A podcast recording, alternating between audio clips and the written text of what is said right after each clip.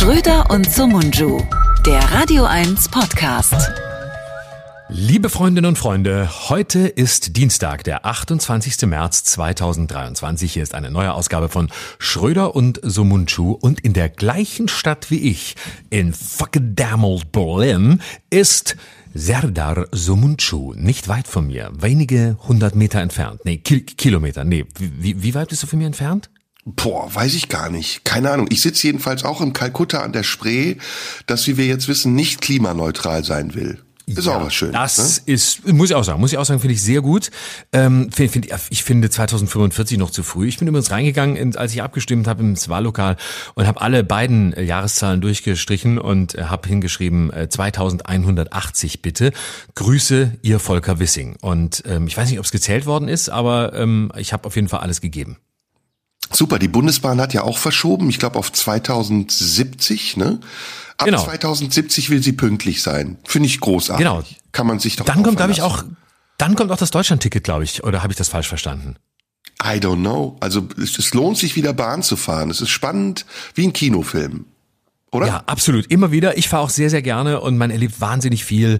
Ähm, man ist auch so, ich, ich moderiere da mittlerweile immer im Bordrestaurant eine eigene Sendung. Wetten das? Ich trete da als Tommy auf und dann machen wir Herrschaften, aufgepasst, wetten das. Dieser Zug heute mindestens eine Stunde Verspätung hat oder wer bietet mehr? Hier kommt Robbie Williams. Dann mache ich Robbie Williams und dann äh, ist ist eine richtige Show. Also ich habe kriege immer ein bisschen Trinkgeld und verdiene mir zum Podcast noch ein bisschen was dazu. Und die Leute lachen sehr. Immer lustige Wetten, mhm. wie viel heute Verspätung ist. Sehr cool, sehr cool. Ja, war viel los die Woche wieder, ne? Oder? Kann man sagen? Ja. Doch, es war viel los. Doch, war eine sehr volle Woche. Ich bin kaum hinterhergekommen. Wollen wir über irgendwas ja. Aktuelles reden oder haben wir wieder ganz große ähm, philosophische Themen, die uns beschäftigen, über die wir die Menschen heute aufklären wollen als der Kant und der Hegel der Podcast-Szene? Wir können in so einer Art Stahlgewitter, mein Lieblingswort, äh, die die Themen ganz schnell abarbeiten, vielleicht mit kurzen, mhm. pointierten Sätzen ähm, ja. Du fängst an. Sag ein Thema, zack, eine Pointe. Wir, wir üben ein bisschen für Panel-Shows. Wie findest du das? Das ist eine sehr gute Idee. Da wollte ich mich gerne mal bewerben, weil ähm, da möchte ich gerne mal hin. Da gibt's so viele und die sind toll. Ähm, sehr schöne Sendungen, da sind die besten Comedians und ich bin leider selten eingeladen, deswegen schicke ich jetzt so Bewerbungsschreiben hin, würde dann einfach einen Ausschnitt aus dem, was wir jetzt gleich machen, also aus meinen Teilen rausschneiden, auf Kassette überspielen und dann einmal hinschicken. Sehr gute Idee. Also du fängst so. an. Erstes Thema, Wolfgang Kubicki über Putin. Wolfgang Kubicki über Putin, habe ich nicht gehört. Äh, über Habeck. Scheiße. Über Habeck, Entschuldigung, ich habe die beiden über verwechselt. Habeck. Weil das, ja, über oh Habeck, Gott. Entschuldigung. Oh ich habe die beiden verwechselt. Das, oh, ich habe die beiden, ich habe die beiden verwechselt. Wie kommt denn das? Ich verstehe es nicht. Das ist schon die Pointe gewesen. Ich glaube, das genau. kann ich nicht mehr toppen. aber ich glaube, Wolfgang Kubicki wusste auch nicht so genau, über wen er spricht, aber war schön. So, nächstes Thema. Ähm, nächstes Thema, nächstes Thema. Äh, Putin äh, stationiert äh, Atomraketen in Belarus. Endlich, aber schwach, dass äh, die Atomwaffen Russlands nicht mehr von Moskau direkt nach Berlin reichen. Hm, okay, cool. Ich hätte, glaube ich, mir wäre nichts eingefallen. Du bist dran. Wunderbar. Dann äh, gucken wir auf ähm, die Wahlrechtsreform. Die Wahlrechtsreform. Habe ich ja. die nicht mitbekommen? Ich dachte, du meintest die Reform des Persönlichkeitsdingsbums. Ich kann mich nee, eintragen lassen als Frau. Das mache ich nee, das, das auch. Habe ich echt überlegt. Ehrlich? Ja. Oh, machst du mit Bart oder ohne? Ich mache mit Bart, aber ich will mich als Frau eintragen lassen. Finde ich cool. Sehr gut. Mhm, das ist das ist sehr cool. So. Was, Was sagst du? Also Persönlichkeitsrecht habe ich nicht mitbekommen. Das, da musst du mich aufklären. Ich kann natürlich nicht auch als Frau hinein eine Pointe machen. Wahlrechtsreform nee, ist das Thema. Wahlrechtsreform. Wahlrechtsreform. Ja, Wahlrechtsreform. Hm, lass mal überlegen.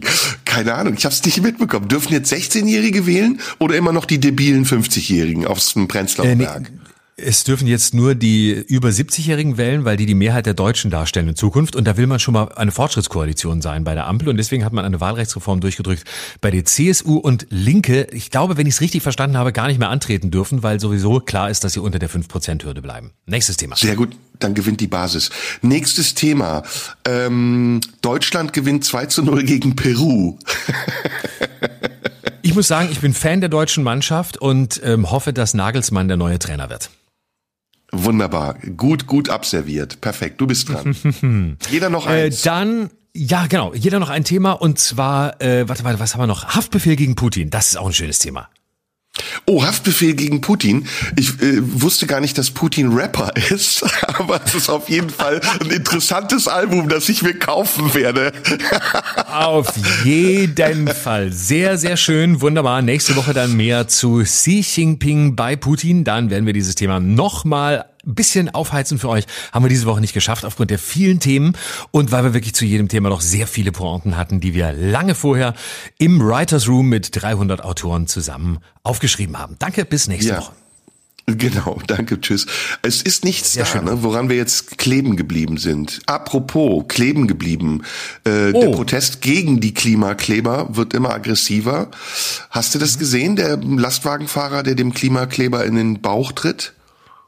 Das habe ich gesehen und äh, da muss ich persönlich sagen, ähm, ich finde, wenn das jetzt äh, das, das neue äh, Recht der der ähm, Lkw-Fahrer ist, dann möchte ich auch Lkw-Fahrer werden. Dann kann man auch mal irgendwie Klimademonstranten oder auch anderen oder Gegendemonstranten von Klimademonstranten oder oder anderen einfach mal einen Tritt in den Bauch geben. Ich finde, wenn wenn das erlaubt ist, möchte ich das auch machen können. Wie wie ging's dir ja. dabei?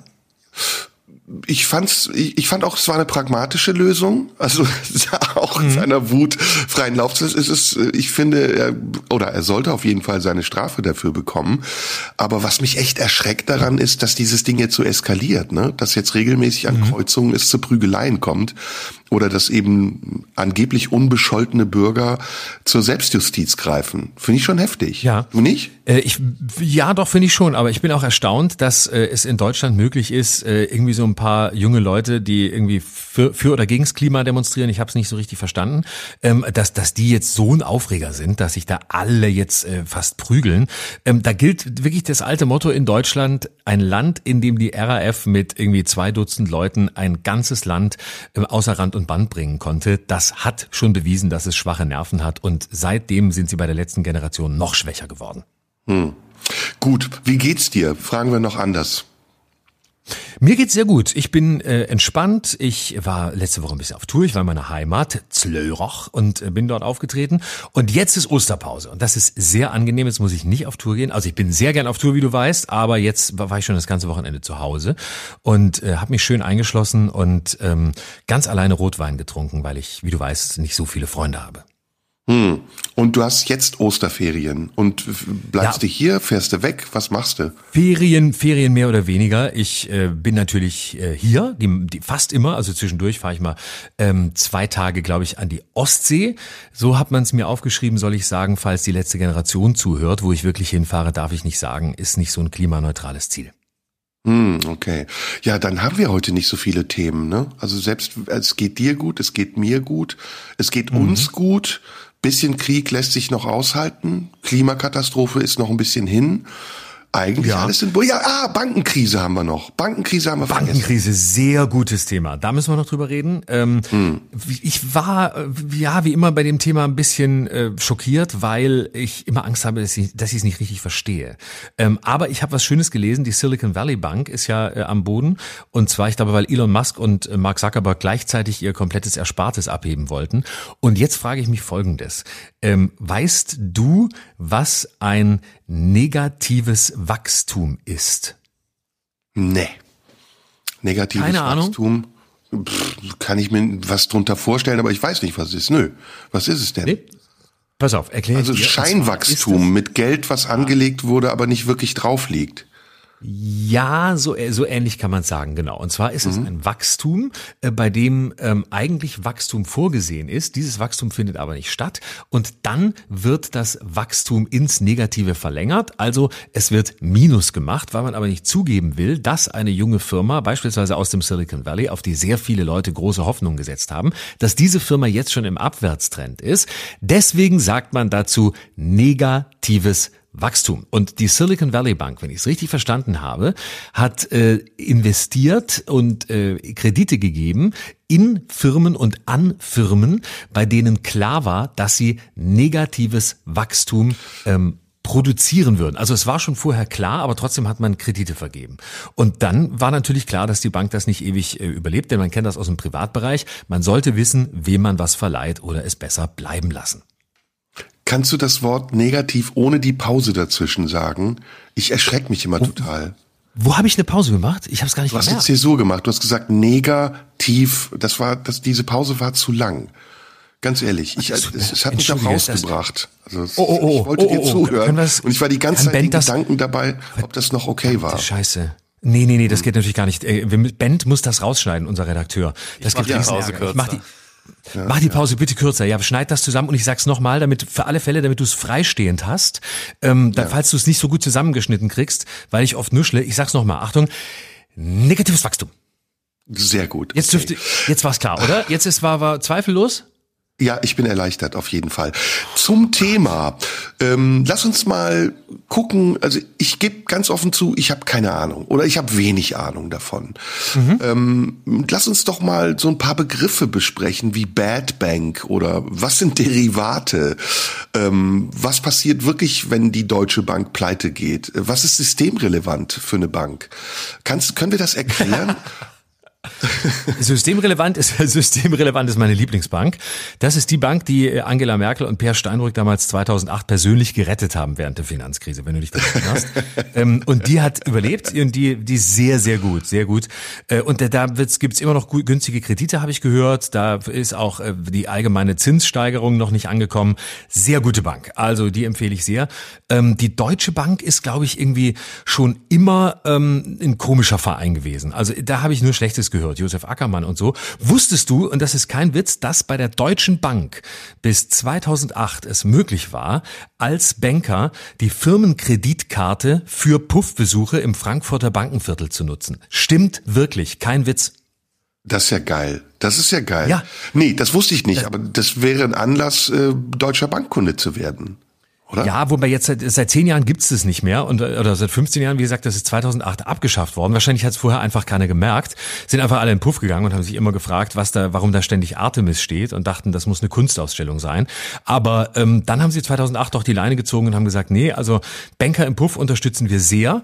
Ähm, und aber sie müssen es jetzt doch selber bezahlen, so wie jeder durchschnittliche Sparkassendirektor. Können wir die Bankenkrise erklären? Also kannst du sie erklären? Also ich kann sie nur, oh Gott, oh Gott, ich kann sie nur rudimentär erklären. Ich sag schon jetzt, schreib Nachrichten an Schröder live bei Instagram, um mich zu verbessern. Es wird sehr viele Gründe geben, mich zu verbessern. Also ich kann nicht alle Aspekte der Finanzkrise nennen. Also ich kann die von 2008 soweit erklären, dass, wenn ich es richtig verstanden habe, ähm, ein wesentliche, eine wesentliche Ursache dieser Bankenkrise ähm, die Tatsache war, dass ähm, Kredite vergeben wurden in den USA, ja, ich glaube über 100 Prozent, also 110, 120 Prozent wurden da zum Teil finanziert. In Deutschland werden, glaube ich, maximal 80 Prozent finanziert, also 20 Prozent müssen immer Eigenkapital eingebracht werden, was das sicherere Verfahren ist. Und ähm, warum wurden diese ganzen Kredite vergeben? Das war eine, eine politische Aktion von George W. Bush nach dem 11. September 2001.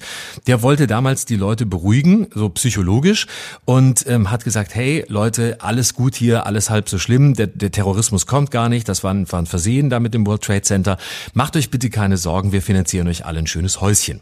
Und damit sind Amerikaner einfach immer noch zu kriegen, wenn man ihnen schöne Häuschen baut und jeder sein Einfamilienhaus bekommt. Und dann wurden die eben auch ähm, kreditmäßig finanziert von Banken und ähm, wurden unter anderem auch an äh, Hauskäufer vergeben, von denen eigentlich klar war, dass sie die Kreditsumme niemals zurückzahlen können. So kam es dann unter anderem zu diesen, diesen ganzen faulen Krediten, ähm, die dann eben äh, ja nicht zurückgezahlt werden konnten und äh, die dann, ich glaube, auch bei den Bad Banks landeten. Dann äh, ging das immer weiter und irgendwann brachen dann die ersten Banken zusammen. Das war wie eine Ursache. Es gibt sicher noch viel mehr und ich bin sicher, du kennst äh, viele, viele andere, die du mir jetzt nennen kannst. Oh nee, OB, nee, OB, oh, oh fuck. ähm, nein, ähm, ich, boah, ich bin da ganz, also ich hab, meinte das eben ernst. Ich versuche mir das so zusammenzubauen. Ne? Äh, das, was Ja. du jetzt erzählt hast, wusste ich auch. Dann weiß ich, dass zu viel Geld im Umlauf ist. Das ist sowohl auch ein Grund. Äh, also zu, es wird zu viel Geld reingepumpt. Das ist ein Grund. Ähm, Aber was die Krise jetzt bei der Deutschen Bank verursacht hat, ist wohl, dass die Versicherungssumme angehoben wurde für die Großanleger. Damit sie ihr Geld nicht verlieren von 140.000 auf 200.000 Euro. Ähm, und damit ähm, die Bank das Signal gegeben hat, ähm, wir sind uns nicht mehr ganz sicher, ob wir das Geld irgendwann äh, zurückzahlen können oder ob wir das Geld überhaupt noch haben. Und das wiederum hat einen Schneeballeffekt ausgelöst, dass dann die Anleger gesagt haben, wir ziehen unser Geld jetzt ab und dann ging der ähm, Börsenkurs in die Knie. Was auch noch ein Zeichen ist dafür, dass die Bankenkrise ernst zu nehmen ist, ist, dass Olaf Scholz sagt, wir müssen uns keine Sorgen machen. Und Joe Biden auch. genau. Joe Biden auch. Und wenn, wenn, bei, wenn Joe Biden schon extra aufsteht und sagt, wir müssen uns keine Sorgen machen, dann gibt's wirklich gar keinen Grund zur Sorge. Gar keinen. Also mindestens nicht in den USA. Und äh, Joe Biden hat übrigens wörtlich die Formulierung von Angela Merkel aus dem Jahr 2008 übernommen. Die Einlagen der Sparer sind sicher. Wirklich wörtlich, weiß gar nicht, ist das schon eine Urheberrechtsverletzung? Hm, weiß ich nicht, aber das, du meinst es bei Wirecard, ne? Wo dann natürlich, oder welches meinst du bei Angela Merkel? Nee, Angela Merkel die hat doch bei Wirecard auch gesagt, man, ach so, okay, weil bei Wirecard hat Angela Merkel ja auch ihre Hand ins Feuer gelegt und sich dabei verbrannt. Ne, da hat sie ja, ja genau. auch und bei gesagt. Der, bei der bei der mhm. Finanzkrise ist doch diese legendäre Szene, wo sie da steht und sagt, wir können Ihnen versprechen, die Einlagen der Sparer sind sicher. Und, und, und, und, und Per Steinbrück, der damalige Finanzminister, der ja nun wirklich einer der wenigen war, der die Finanzkrise von Anfang an verstanden hatte und auch noch erklären konnte, stand einfach nur daneben und hat nichts gesagt. Und man hätte sich die ganze Zeit gewünscht, lass doch einmal Steinbrück sprechen, macht erstens mehr Spaß und zweitens wird's dann doch noch mal ein bisschen kompetenter erklärt, als wenn Merkel nur einen Satz sagt. Ja, ja, das ist, kommt direkt nach, wir schaffen das. Aber im Grunde genommen stellen wir beide gerade fest, wir wissen es nicht richtig. Deswegen können wir das Thema eigentlich auch damit abhaken, oder? Müssen wir abhaken. Müssen wir wirklich auf die Fans bei Instagram warten. Schröder Live bitte gerne schreiben, wenn ihr einmal in wenigen Worten, so dass es in eine DM bei Insta passt, äh, die ähm, Finanzkrise erklären könnt. Also wir haben die ersten okay. Schritte gemacht und jetzt kommt ihr und ähm, erklärt den Rest und nächste Woche lesen wir das dann ausführlich vor. So. Nächster Versuch. Ich habe Folgendes gemacht. Ich habe auf Facebook, ähm, mache ich neuerdings immer Folgendes, ich stelle Fragen. Ähm, weil ich habe nochmal darüber nachgedacht, du hattest mir, glaube ich, vor einiger Zeit, hast du es mir geschenkt oder du hast es nur erwähnt, den Fragebogen von Max Frisch ja. ähm, in Erinnerung. Oh, sollen wir danach ein paar Fragen machen? Hast du Lust? Sehr, sehr, sehr gerne. Sehr gerne. Das war nämlich mein Vorschlag heute, wenn wir ja. schon so ein bisschen ziel- und themenlos sind, dass wir einfach mal Max Frisch zur Hand nehmen und uns ein paar Fragen daraus vorlesen. Sehr gut. Das? Warte, das ist eine sehr gute Idee. Ich stehe mal eben auf und hole mal kurz äh, das Buch aus dem Schrank. Eine Sekunde. So. Wir können ja mit einer Frage starten, die ich auf Facebook gestellt habe. Hörst du mich noch? Jetzt. Warte. Hörst du mich noch? Hörst du mich noch? Ich höre dich sehr. Ich, jetzt habe ich dich kurz nicht gehört, weil ich muss den Wir können ja, daneben legen. Lass uns mit einer Frage starten und mit vielleicht ein paar Antworten auf die Frage, die ich gestern auf Facebook gestellt habe. Und oh, da ja. lese ich dir mal ein paar Antworten vor. Vielleicht inspiriert uns das dann für ein, für ein ausführlicheres Gespräch darüber. Ich habe gefragt, ähm, sei ehrlich, wofür schämst du dich? Das war die Frage, die ich gestellt habe. Und einige Antworten sind zum Beispiel, dass ich immer noch so glaube, als ob ich es besser hätten soll, obwohl es mir noch Angst und Bange sei. Ist das hier Frieden, Freude oder sogar Freiheit? Bin ich reich oder arm? Weiß ich nicht und ich schäme mich auch dafür. Ähm, Viele haben geschrieben, die Spezies Mensch, für die schäme ich mich am meisten. Viele haben geschrieben für die Bundesregierung. Einige haben geschrieben für Annalena Baerbock. Manche haben geschrieben, ich äh, schäme mich für gar nichts. Hier schreibt zum Beispiel jemand, ich bin in einem Alter, in dem man sich für nichts schämen muss, das man getan hat oder noch macht. Alles hat uns dahin gebracht, wo wir sind. Ähm, einer schreibt im Großen und Ganzen für mich, einer schreibt für meine Depression, was ich sehr traurig finde. Und mhm. einer schreibt ähm, für meine Mutter und einer schreibt, dafür, dass ich meine Eltern nicht kontaktiert habe und sie sind letzte Woche gestorben. Auch sehr traurig. Also man schämt sich für viele unterschiedliche Dinge. Das war die Frage, die ich gestellt habe. Und damit steigen wir jetzt ein in deine Fragen, die du aus Max Frischs Fragebogen vorliest. Was hat sie am häufigsten verführt? A. Mütterlichkeit. B. Dass sie sich bewundert wähnen. C. Alkohol. D. Die Angst, kein Mann zu sein.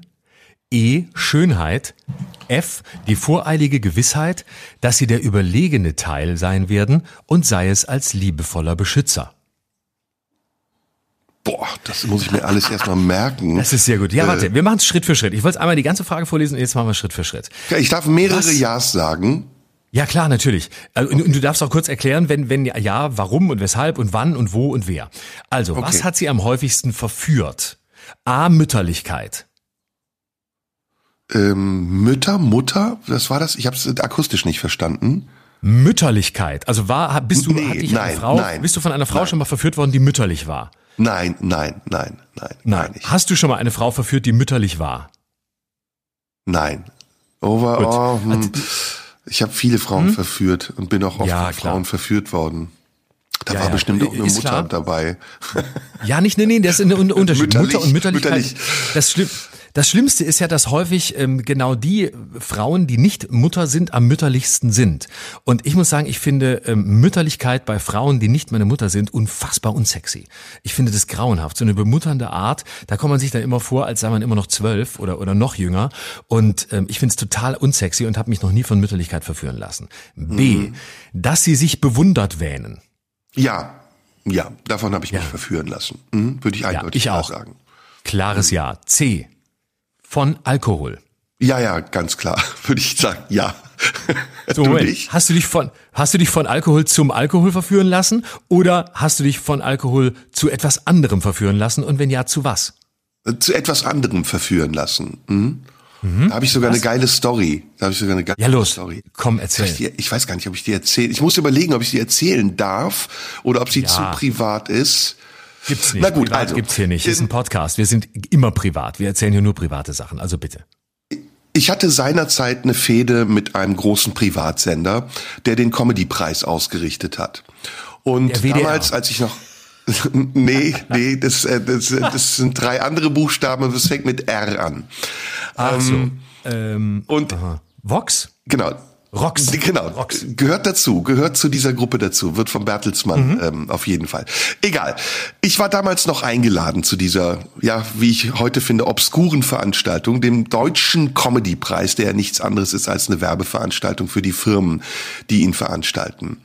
Und ähm, ich war ziemlich sauer, weil ich zuvor eingeladen war in einer Sendung Cindy aus Marzahn und ihre jungen wilden oder wilden jungen Freunde und mein genau. Stand-up komplett raus Genau, mein Stand-up komplett rausgeschnitten wurde mit der Begründung, die Leute hätten nicht gelacht und es wäre ohnehin nicht abgesprochen gewesen, dass ich da improvisiere, was ich aber immer getan habe. Moment, Moment, Moment. War das nicht im Schweizer Fernsehen, wo du komplett rausgeschnitten wurdest? Nein, unter anderem auch im Schweizer Fernsehen, aber da war es so. wirklich, äh, da war es wirklich bei Cindy also- und den jungen Wilden. Also da wurdest du noch mehr rausgeschnitten als rausgeschnitten. Also da wurde noch, da wurde noch weniger, im Schweizer Fernsehen wurde nichts gesendet und bei RTL wurde gar nichts gesendet. So kann man sagen. Genau, so kann man sagen, genau. Und ich war ziemlich sauer und war dann auf diesem Comedy-Preis und da traf ich natürlich auch wieder auf die Gestalten, auf die ich sauer war. Und es kam dann irgendwann abends zu einem Eklat. Man ging ins Savoy, das ist das Hotel in Köln, wo die Prominenten dann absacken nach diesen Veranstaltungen. Und ich fasse es jetzt kurz, weil die Geschichte wäre sonst zu ausführlich gewesen. Ähm, ich habe mir dann voll die Kante gegeben und bin dann irgendwann auf einen dieser schmalen Bistrotische gestiegen, direkt gegenüber der beiden Programmchefs damals von RTL, dem Unterhaltungs- und dem Comedy-Chef, und habe die Hände ausgestreckt wie Jesus am Kreuz und habe geschrieben ähm, und habe geschrien Goodbye oder nee, fickt euch ihr Schwuchteln und habe mich rückwärts fallen lassen. und die beiden Weizenbiergläser sind so gesplashed in die Runde und äh, daraufhin habe ich Hausverbot bekommen, sowohl beim Sender als auch im Hotel. Dazu hat mich Alkohol verführt und ich bereue das heute zutiefst. Das ist doch eine So. schöne Geschichte. Das ist eine geile Ach. Geschichte, ne? Das ist so, das ist so das Niveau. Endlich mal, endlich mal ins Buffet gekotzt. So, ähm, was hat sie, äh, was hat sie verführt oder am häufigsten verführt, ist die Frage aus Max Frischs Tagebuch, die wir hier gerade diskutieren. Wir kommen zur Option D, die Angst, kein Mann zu sein. Verführt? Nein, nein, Mhm. nein. Nee, das hat mich nie verführt, irgendwas anderes sein zu wollen oder so zu tun, als wäre ich was anderes. Dich? Nee, das ist, das hast du, glaube ich, nee, das hast, hast du, glaube ich, falsch verstanden. Ich glaube, er meint das anders. Er meint, bist du verführt worden durch die Angst, kein Mann zu sein? Also gab es mal einen Anlass, so. wo du das Gefühl hattest, kein Mann zu sein und deswegen beispielsweise dich hast von einer Frau verführen lassen? War das ein Anlass? Äh, Also ein Minderwertigkeitskomplex. nee, nee, nee, habe ich nicht gehabt. Du? Ich glaube, immer wenn ich Sex hatte, war es nur, weil ich Angst hatte, kein Mann zu sein. Und äh, dann Hm. wollte ich mir das Gegenteil beweisen. Und dann habe ich es probiert und dann habe ich doch wieder festgestellt, dass ich doch keiner bin. Also insofern, jetzt Also jetzt lese ich Schönheit. vor, sonst haben wir. Nee, warte, warte, wir haben noch Frage zwei Optionen. abkürzen? Okay, zwei Wir haben machen wir noch zwei. Eh Schönheit. Schönheit. Hast du dich von Schönheit verführen lassen? Ja, Ja, ja. Ja, oft. ich auch ganz ja. klar, ganz, ganz. Und meine eigenen ganz, auch. Ganz, ja, oh ja, am häufigsten, am häufigsten. Ganz schwache Stelle bei mir, ganz schwache Stelle. Ja. Gibt schöne Teile an meinem Körper, die muss ich dann genau angucken. Ja. Oder jetzt Masturbation vor dem Spiegel ist unser Steckenpferd. Ne? Absolut. Ich kann es nur noch vom Spiegel. Wenn ich es nicht sehe, geht's nicht. Die voreilige Gewissheit, dass sie der überlegene Teil sein werden und sei es als lieber, liebevoller Beschützer. Wow, coole Frage. Ja, mhm. würde ich sagen. Ja, ein halbes Jahr. Mhm. Ja, also nicht so, nicht so ähm, konkret und so fest, wie es hier gefragt ist, aber unterschwellig schon. Mhm. Ja, dass sie der überlegene Teil der, ähm, äh, der, der Veranstaltung sein werden, das habe ich auch oft geglaubt. Manchmal war es auch so, manchmal war es nicht so. Ähm, um dann liebevoller Beschützer zu sein, das hat mich jetzt speziell nicht so interessiert. So, machst du die nächste Frage? Genau, ich mache noch eine und dann äh, reden wir aber, sollen wir dann wirklich über Scham vielleicht mal sprechen? Hatten Sehr wir das gut. schon mal? Ja. Nee, oder? Nee, machen wir. Dann reden wir nämlich darüber, wofür wir uns schämen. Komm, ich mache noch eine kurze Frage. Ähm, ja. Ich hatte eben eine schöne gesehen, die ich dich fragen wollte. Die fand ich auch ein bisschen heikel, ehrlich gesagt. Äh, hm. Wo war die denn nochmal? Ah, die finde ich jetzt nicht mehr, weil ich das Buch wieder zugemacht habe. Ich Idiot. Hm. Soll ich eine äh, Such du eine raus. Wir müssen ja nicht immer abwechselnd. Genau, wir machen hier äh, eine. Ähm, warte, äh, das ist eine, das ist hier eine schöne Frage. Wir sind echt wie ähm, so zwei Freunde, die sich zum Spielen treffen, ne? Such du genau. eine aus, nee ich. Ja, das, ja, das ist schön. Das ist, das war auch so, diese, diese, diese zwei. Ne? Ich gehe zu Florian, wir spielen noch ein bisschen Fragen stellen. Genau, wir stellen mal Fragen von Max Frisch und so. Wir wollen mal ein bisschen nachdenklich werden und mal wieder ein bisschen philosophisch wirken. Aber jetzt kommt eine ja. schöne Frage. Und das ist auch eine schöne Überleitung zu unserem Thema. Achtung, hier okay. wird noch wirklich, hier wird noch wirklich Podcast mit Herz und Hirn gemacht. Was offenbart Affinität im Humor? A. Gleichartigkeit des Intellekts. B. Dass zwei oder mehrere Menschen übereinstimmen in ihrer Fantasie. Oder C. Verwandtschaft in der Scham. Boah, gute Frage, ey, geile Frage. Also, ich fange nochmal an mit dem, mit dem A-Teil, da kann man nämlich wirklich gut drüber nachdenken. Was offenbart Affinität im Humor? A. Gleichartigkeit des Intellekts? Hm, nicht unbedingt und auch nicht ausschließlich, aber auch wäre ja. meine Antwort. Ich würde sagen auch. Ich würde sagen auch, aber ich, wenn man sich, wenn man sich die Shows von Mario Barth anguckt, muss man sehen, es ist doch ein sehr heterogenes Publikum da. Also das ist jetzt nicht so, wie die Feuilletonisten gerne glauben, äh, da kommt die Unterschicht und der Ritter interessiert das nicht. Nee, das ist nicht so. Da sind auch viele Zeit- und Spiegelleser, liebe Freunde. Also insofern ein teilweises Ja. Wäre übrigens auch ein geiles so. Thema für uns heute Humor. Ähm, Im Umkehrschluss hieße die Frage ja aber, kannst du nur mit Leuten lachen, die auf dem gleichen Level sind wie du? Nee, eben nicht. Halt nein, ne? Genau. Nee, ich kann auf, nee, überhaupt nicht. Ich, ich kann auch mit Kindern lachen. Leute, absolut, absolut. Häufig sind Leute auch, die dümmer sind als man selbst, sehr viel lustiger, ähm, oder die man für dummer, dümmer hält, und dann sind sie aber lustiger als man selbst, und dann stellt man fest, die sind doch intelligenter als man dachte. Und dann hat man ein hm. Problem. B, dass zwei oder mehrere Menschen übereinstimmen in ihrer Fantasie. Nee, das glaube ich nicht. Das Übereinstimmen ist nicht wichtig, glaube ich. Das kann also dazu beitragen, aber hm. kann. Ist, aber dann die nächste Frage ist ja, ist Fantasie so wichtig? Für gemeinsamen Humor. Ja, ich denke schon. Aber ich glaube nicht, dass es übereinstimmen muss. Es muss nicht die gleiche Fantasie sein. Es muss die Fähigkeit zur Fantasie sein. Genau. Das kann ich mir auch vorstellen. C. Ne? Jetzt kommt Verwandtschaft in der Scham. Ja, das denke ich schon mehr, ja. Mhm. Also das ist äh, Scham ist ja eine ja Scham ist glaube ich ja eine äh, Tabuzone äh, und wenn Tabus berührt werden durch Humor, dann ähm, muss man ja eine Übereinstimmung haben darin, dass es ein Tabu ist. Sonst kann man ja nicht drüber lachen. Also sonst äh, hat, hat der Witz keine, sonst greift der nicht, sonst hat er kein Ziel. Ja, glaube ich, meine? auch. Man muss ja auch, ja, Verwandtschaft in der Scham heißt ja auch, ähm, an einer ähnlichen Stelle überzeugt sein, dass eine Schamverletzung in Ordnung ist. Genau.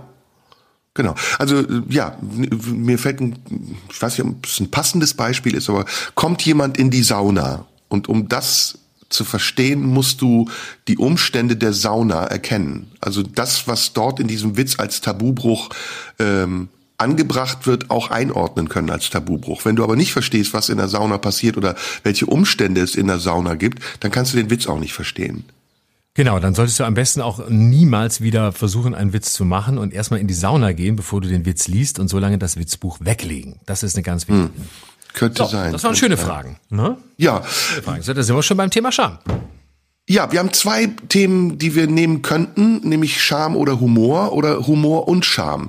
Weil wir waren ja gerade so ein bisschen auf dem Weg. Ne? Die letzte Frage hat ja diesen Weg auch noch ein bisschen geebnet. Mhm. Ähm, inwiefern hat Scham etwas mit Humor zu tun? Vielleicht verbinden wir das einfach. Machen wir. Sollen wir erstmal nur über Scham reden und dann die beiden Themen verbinden? Ja, ja. Schieß los. Wofür, wofür äh, und wovor, wofür schämst du dich? Und wovor? Ja, genau. Also ich schäme mich ähm, ganz oft ähm, für irgendwelche Sachen, die ich gesagt habe, von denen ich danach denke, das hätte auch mal besser bleiben lassen können. Ähm, das gehört irgendwie zum Berufsrisiko und für vieles schäme ich mich auch danach. Nicht für alles, aber bei manchem denke ich, ah ja, war jetzt auch nicht deine stärkste Stunde, hätte sie besser machen können, hätte sie weggelassen oder anders machen sollen. So, das kommt relativ häufig vor. Dann schäme ich mich nach wie vor dafür, dass ich sehr unpünktlich bin. Ähm, du weißt das aus leidvoller Erfahrung, wobei ich nicht so ein Unpünktlicher bin, der gleich eine Stunde zu spät kommt oder eine halbe oder sich nicht meldet. Ich bin so ein fünf bis zehn Minuten zu spät komme oder maximal 15, was aber die Leute natürlich auch sehr aufregt. Ähm, dafür schäme ich mich tatsächlich, auch wenn ich das mir nicht immer anmerken lasse. Aber mir ist es wahnsinnig unangenehm. Ich bin gerne pünktlich, aber ich habe ein schlechtes Zeitmanagement und versuche mir das seit ich lebe, also seit 83 Jahren abzugewöhnen, aber es gelingt mir nicht.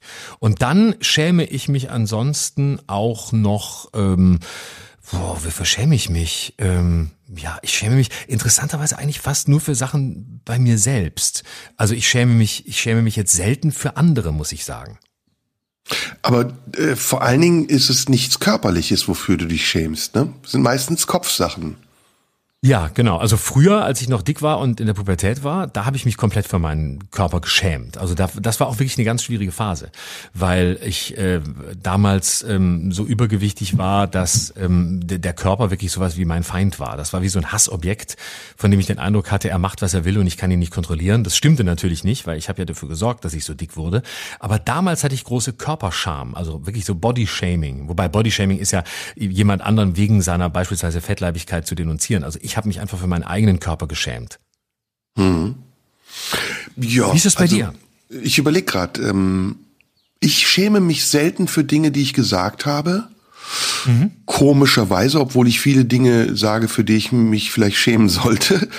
Ähm, aber das habe ich nicht. Also ich entweder ich denke lang genug drüber nach, bevor ich es sage, oder ich nehme in Kauf, dass, wenn ich es gesagt habe, es nicht mehr rückgängig zu machen ist. Auch nicht durch eine Scham oder durch eine vorgeschobene Entschuldigung.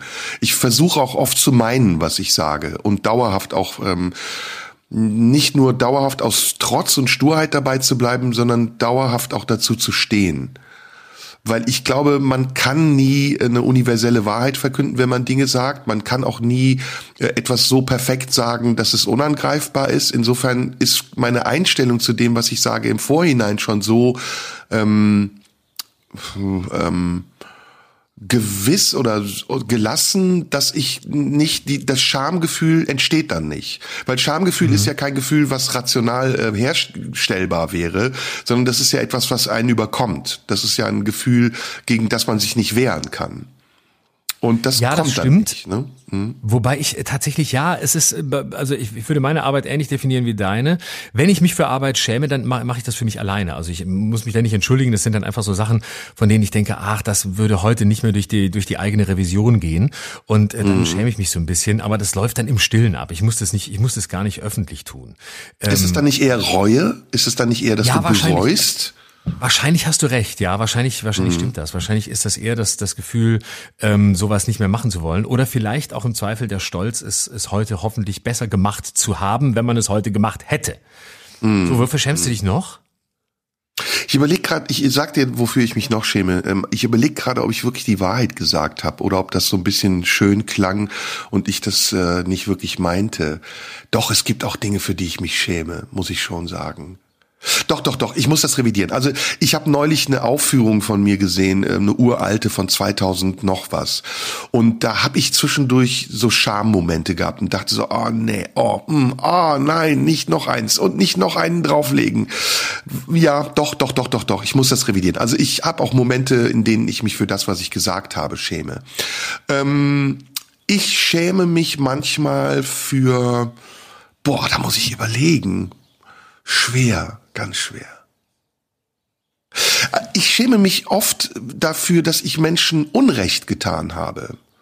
Das mhm. ist etwas, was häufiger vorkommt. Also zum Beispiel, ähm, wenn ich wütend war auf jemanden und gemerkt habe, dass ähm, ich mich gar nicht damit auseinandergesetzt habe, warum mich das wütend gemacht hat und ob das berechtigt war, dass ich wütend war ähm, dann setzt so eine Scham ein. Dann denke ich so, boah, und das ist aber auch eine Reue. Also es ist eine Mischung aus Scham und Reue. Äh, verstehst du das, was ich meine? Ja, total. Ja, ja.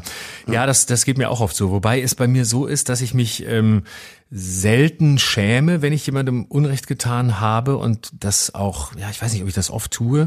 Äh, ich bin aber auf jeden Fall, ich bin interessanterweise ähm, sehr gut darin, mich zu entschuldigen. Also ähm, das fällt mir nicht schwer. Ich äh, bin da auch recht schnell mittlerweile geworden, nachdem ich da früher sturer war, Fehler einzusehen und dann auch zackig ähm, Leuten zu sagen, äh, ist schiefgelaufen, war falsch, sorry oder äh, tut mir wirklich leid oder bitte um Entschuldigung. Das geht mittlerweile recht zügig. Deswegen, ich glaube, dass ich mit, mit äh, einer recht häufig schnellen Einsichtsfähigkeit vielleicht ähm, der Scham zuvorkomme. Sollte man sich öffentlich schämen oder nur privat? Ist öffentliche Scham immer irgendwie peinlich? Nicht unbedingt. Jetzt habe ich gerade noch einen zweiten Begriff im Kopf, den wir vielleicht mit dazu nehmen sollten. Scham hat ja auch immer was mit Entblößung zu tun. Mhm. Und ähm, wenn man sich entblößt fühlt, äh, finde ich, ist es nicht notwendig, äh, sich öffentlich zu schämen. Ich glaube, dann hat man auch das Recht, äh, für sich zu bleiben und sich für sich zu schämen. Wenn man aber, ähm, ja, wenn man, ah, schwer zu sagen, wenn man wirklich mutwillig was falsch gemacht hat, ne? Und die, die Reue einen dazu bringt, die Scham in Kauf zu nehmen, finde ich, kann man auch öffentlich zugeben, dass man sich dafür schämt. Ja, Aber dann, dann muss schon ähm. Mutwilligkeit dabei gewesen sein. Also dann muss man, dann muss es einen Grund geben, der schon mh, mm, ja, der schon groß ist. Ne? Also ich glaube nicht, dass man sich für Kleinigkeiten äh, öffentlich schämen muss. Das glaube ich nicht. Nee. Was mich bei öffentlicher Sch äh, Scham äh, oder, oder öffentlichem äh, äh, sich schämen immer stört, ist, dass es mir meistens zu pathetisch wird. Ich finde es dann besser, wenn, wenn man sich knackig und kurz entschuldigt und so richtig so, so Scham in der Öffentlichkeit zeigen äh, oder, oder sich schämen in der Öffentlichkeit, finde ich, es ist, ist, ist mir immer, ich finde es immer ein bisschen unangenehm. Wenn, wenn Gib doch so mal ein Beispiel für eine Scham in der Öffentlichkeit. Das wird dann konkreter. Oder jemanden, der sich in der Öffentlichkeit schämen sollte? Ähm, also jemand, der sich in der Öffentlichkeit schämen sollte, ist äh, Wolfgang Kubicki. Einfach so für alles, was er so sagt. Ähm, einfach so. Karl Lauterbach? Der, der schämt sich aber für nix. Ähm, muss sich Karl Lauterbach schämen? Karl Lauterbach könnte ein bisschen selbstkritischer sein, was er während der Corona-Krise so gemacht hat. Da finde ich, könnte er ein bisschen, könnte er ein bisschen härter mit sich ins Gericht gehen. Ansonsten schämen muss er sich nicht. Nein. Olaf Scholz? Dass er, ja, doch, Olaf Scholz muss sich schämen dafür, dass er gelogen hat und lügt und sich nicht erinnern kann. Olaf Scholz sollte vor allem äh, sich schämen für sein Schweigen und dass er immer immer dann äh, sich in die Büsche schlägt, wenn es drauf ankommt und äh, nicht da ist. Das, dafür sollte er sich schämen. Sollte Xavier sich Naidu schämen? Äh, geil, wir sind beide in der gleichen Richtung. Gleicher Gedanke. Ja. Xavier Naidoo schämt sich ja öffentlich. Der hat sich ja geschämt öffentlich. Ja, fand ich, genau. Ja, hat er gemacht. Ähm, ja. Wenn es ehrlich war, ist schön. War mir, aber danke, das ist ein schönes Beispiel für, für so ähm, Scham in der Öffentlichkeit, die, die mir ein bisschen zu drüber war. Aber egal. Das war so ein Beispiel. Das war, war mir dann zu, so lange Videoerklärung und ja und hier und nochmal ein bisschen rumholen. Nee, nicht so mein Ding. Wendler? Ja, ähnlicher Fall wie Xavier Naidoo. Ich glaube, auch Wendler müsste sich öffentlich schämen. Aber wofür? Was? Wofür? Na, für das, dass er ähm, nicht einsieht, was er behauptet, nicht gemacht zu haben, weswegen er sich auch nicht für das schämen kann, was er ja gemacht hat, aber glaubt nicht gemacht zu haben. Aber da müsste er sich für sein Wesen schämen. Ich das könnte nicht, er dass tun, es möglich ja. ist. Ja. Nee, das ist nicht Für seine Taten schämt er sich, glaube ich, nicht, oder? Nee, kann man sich eigentlich für sich als Mensch, als Ganzer schämen? Oder kann man sich immer nur für Einzelteile oder Taten schämen? Wenn man ähm, irgendwelche Organe hat oder Extremitäten, die auffällig sind, kann man sich auch für sich als Mensch schämen man hat einen Wasserkopf oder wie Pierre M. Krause oder ähm, man, man hat ein großes Glied wie Pierre M. Krause oder eine große Schnauze wie Pierre M. Krause, dann sollte man sich tunlichst schämen und landet beim SWR.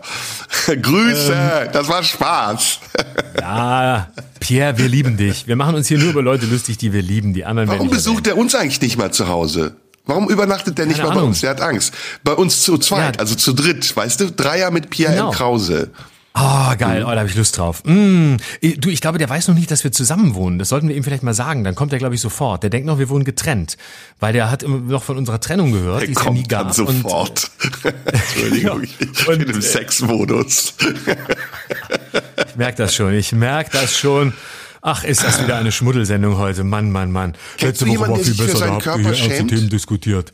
Wer sich für seinen Körper schämt, außer mir. Ähm, Oder schämen sollte, Ricarda Lang? Weißt, nein, auf keinen Fall. Ähm, hast du hast du nicht auch den Eindruck, dass ähm, vor allem diejenigen besonders stolz auf ihren Körper sind, die sich am meisten schämen sollten? Also ich kenne zum Beispiel seit meiner Jugend so ältere Männer, 70 aufwärts, also so richtig äh, in den und die dann so im Ruhestand sind, eigentlich nicht mehr viel zu sagen haben, das eigentlich auch noch nie hatten, aber immer den Eindruck hatten, sie waren wichtig und der, im, im Lauf des Berufslebens sind sie einfach zu dick geworden und dann laufen sie aber mit einem solchen Stolz mit ihrer Plauze durch die Gegend, also so richtige Plauze, also so eine Stolzplauze Stolzplauze, so eine Bierstolzplauze. Und wo jeder denkt, oh, ah, weiß ich nicht, ob ich da nicht irgendwie was weiteres anziehen würde, laufen die durch die Gegend und haben das Gefühl, ihnen gehört die Welt. Kennst du die Leute? Ja, die kenne ich. Ja, das sind so Mallorca-Urlauber, ne? so Pauschalurlauber, genau. den man genau, sich jetzt so gerade vorstellt. Da sage ich von außen, die sollten sich schämen. Ähm, aber hat man von außen ein Recht, jemand anderem Scham vorzuschreiben? Ja, finde ich schon. Also ist ein persönliches Ding, kann man machen, kann man lassen. Oder? Mhm. Also ja. Schämen Sie sich also so etwas in der Öffentlichkeit gesagt zu haben, Herr Lobo? Mhm. Schämen Sie sich äh, so angezogen zu sein, Frau, keine Ahnung was. Mhm. Weiß ich nicht, kann man sagen, ist sehr persönlich, ne? Also ist sehr subjektiv. Ja, Oder? ich mag es nicht so. Also ich finde immer, ich finde das wenig überzeugend, weil ich, äh, wenn, wenn man anderen sagt, dass sie sich dafür schämen sollten, ähm, ist auch eine Formulierung, die ich nie gebrauche. Ich finde es immer toll, wenn Leute das bei sich selbst lassen, sich selber schämen und nicht anderen vorschreiben wollen, wann sie sich zu schämen haben. Im Scham greifen ja, wir es, ja, genau, ich wollte gerade sagen, irgendwie greifen wir es noch nicht ganz. Du wolltest aber ansetzen. Klang gut. Genau. Ich wollte gerne noch äh, mit reinbringen, dass wir ja nicht nur Scham haben und sich schämen, sondern dass es ja auch die Schamlosen gibt, ähm, über die zum Beispiel Friedrich Nietzsche sagt, lieber sehe ich den Schamlosen als die verdrehten Augen ihrer Scham und Andacht. Also damit meinte er ähm, die Christen natürlich, die verdrehten Augen ihrer Scham und Andacht, das Christentum und alle, die da so dranhängen. Und ähm, lieber sehe ich den Schamlosen, also lieber sehe ich den, der keine Scham kennt, der sich, der sich blamiert, der peinlich ist, der ausflippt, der was irre Sachen macht, als dass man sich äh, mit den Christen beschäftigt. Ähm, ist das eine gute Definition für Schamlosigkeit? Hm, ja, finde ich schon. Besonders wenn sie ja. von Nietzsche kommt. Aber ähm, Absolut. ich habe immer noch das Gefühl, wir kriegen das Thema nicht gegriffen. Wie können wir das denn etwas mehr konturieren? Äh, Na, wir können, wir müssen durch die Worte durchgehen. Es gibt ja die Scham, sich schämen. Es gibt dann ähm, Schamlosigkeit und dann das Wichtigste, was ich dazu äh, noch habe, ist der Aspekt der Beschämung und das ist vielleicht der aktuellste Teil, denn auch das steckt ja drin. Die Beschämung von anderen ist ja häufig das schamloseste, was es gibt. Mhm. Also ja, die anderen mit Dreck zu bewerfen oder was meinst du mit beschämen? Genau. Genau, Beschämung ist ja im Grunde alles, was in der Öffentlichkeit versucht, ähm, Leute ähm, an die Wand zu stellen oder öffentlich äh, anzupissen, Shitstorms anzuzetteln und so weiter. Das ist ja eine Form. War das nicht im Mittelalter sogar so, dass man die Leute mit Kot beworfen hat, um sie zu beschämen? Genau, das war so. Mhm. Genau, auf mittelalterlichen äh, Marktplätzen äh, wurde man wurde man mit Kot beworfen. Ähm, äh, das war so im, im 17. Jahrhundert, zum Teil auch noch im 18. Jahrhundert. Man muss allerdings wissen, dass selbst in Großstädten wie London oder Köln es damals pro Jahr maximal, was schätzt du, wie viele ähm, äh, öffentliche Pranger gab? Schätzung? Maximal in Großstädten wie Köln äh, 100? Ja. 100? Gerade mal 30 bis 36. Das heißt, das war sehr selten und wir können also sagen, im Mittelalter, wo der Pranger noch aufgestellt wurde, wirklich mitten in der Stadt, sodass jeder auf dem Marktplatz sah, dass hier einer mit echtem Code beworfen wird, weil er sich irgendwie daneben benommen hat. Damals hat man das 30 bis 36 Mal im Jahr gemacht. Bei Twitter macht man das heute 36 Mal pro Stunde. Also da mhm. sieht man, dass auch die, ähm, die Beschämungskompetenz massiv zugenommen hat. Ich finde übrigens Beschämung eine der widerlichsten Eigenschaften unserer Gegenwart, weil sich das in so viele Bereiche zieht. Also ähm, das eine ist ja Kritik oder ähm, von mir aus auch äh, eine pointierte Kritik oder äh, eine Kolumne oder was auch immer.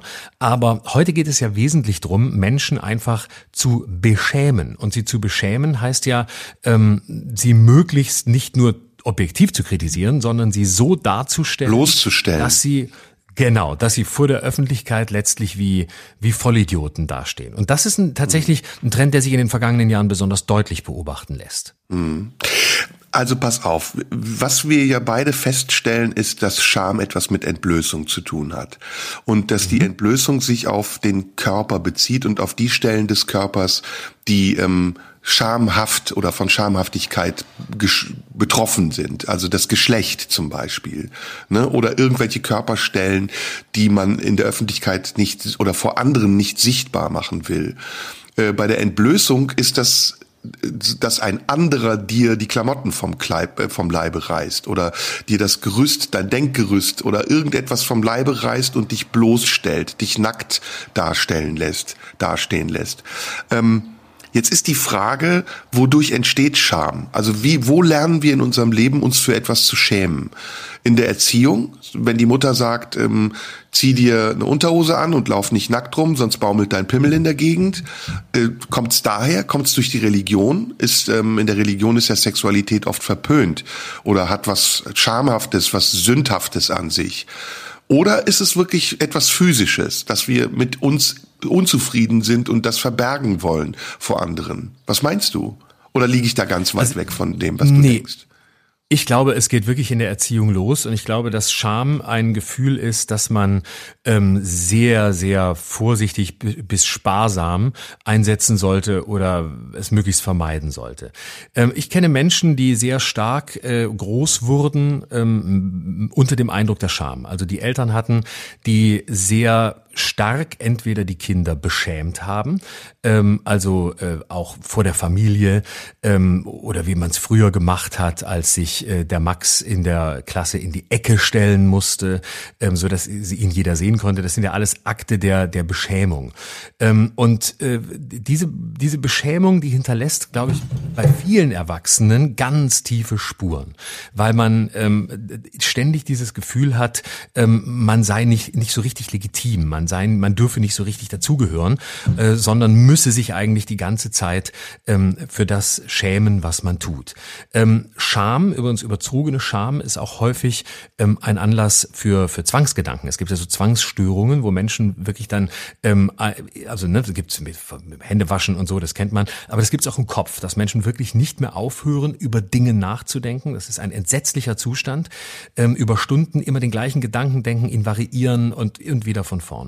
Und ähm, diese, diese Schamhaftigkeit, eine überzogene Schamhaftigkeit, also das Gefühl, ähm, es nie wirklich richtig zu machen, weil man sich im Zweifel schämen muss und nicht genügt, ähm, führt häufig dazu, dass äh, das völlig verunsicherte Menschen sind im Erwachsenenalter.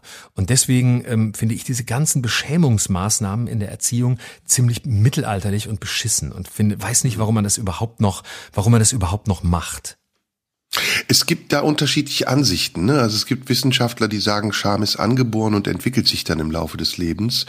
Und es gibt auch ähm, andere Meinungen über Scham, ähm, die zum Beispiel aus der Sozialpsychologie kommen. Ich habe da mal was rausgesucht. Ähm, ähm, der Sozialpsychologe jo Jonas Rees definiert Scham als aversive Emotion, die häufig mit einem Gefühl der Unzulänglichkeit einhergeht.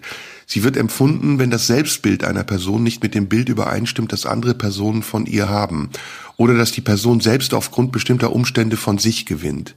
Und für einen anderen, äh, für Brené Brown, ist Scham die Empfindung persönlicher Fehlerhaftigkeit und hat mit der Angst vor Zugehörigkeitsverlust zu tun. Im Extremfall ist Scham das Gefühl, dass nichts mehr zu retten sei, wenn die anderen einem auf die Schliche kommen. Ist schon in der Richtung, die wir eben hatten, ne? Mhm. Ja, und äh, das ist ja auch der, ne, der, der Versuch beispielsweise ähm, Steuerhinterzieher oder andere Verbrecher ähm, oder potenzielle Verbrecher schon bei der Festnahme von Paparazzi äh, fotografieren zu lassen. Ne? Also dass das beispielsweise wie bei der Kachelmann-Festnahme am Frankfurter Flughafen durchgestochen wird von der Staatsanwaltschaft an die Presse.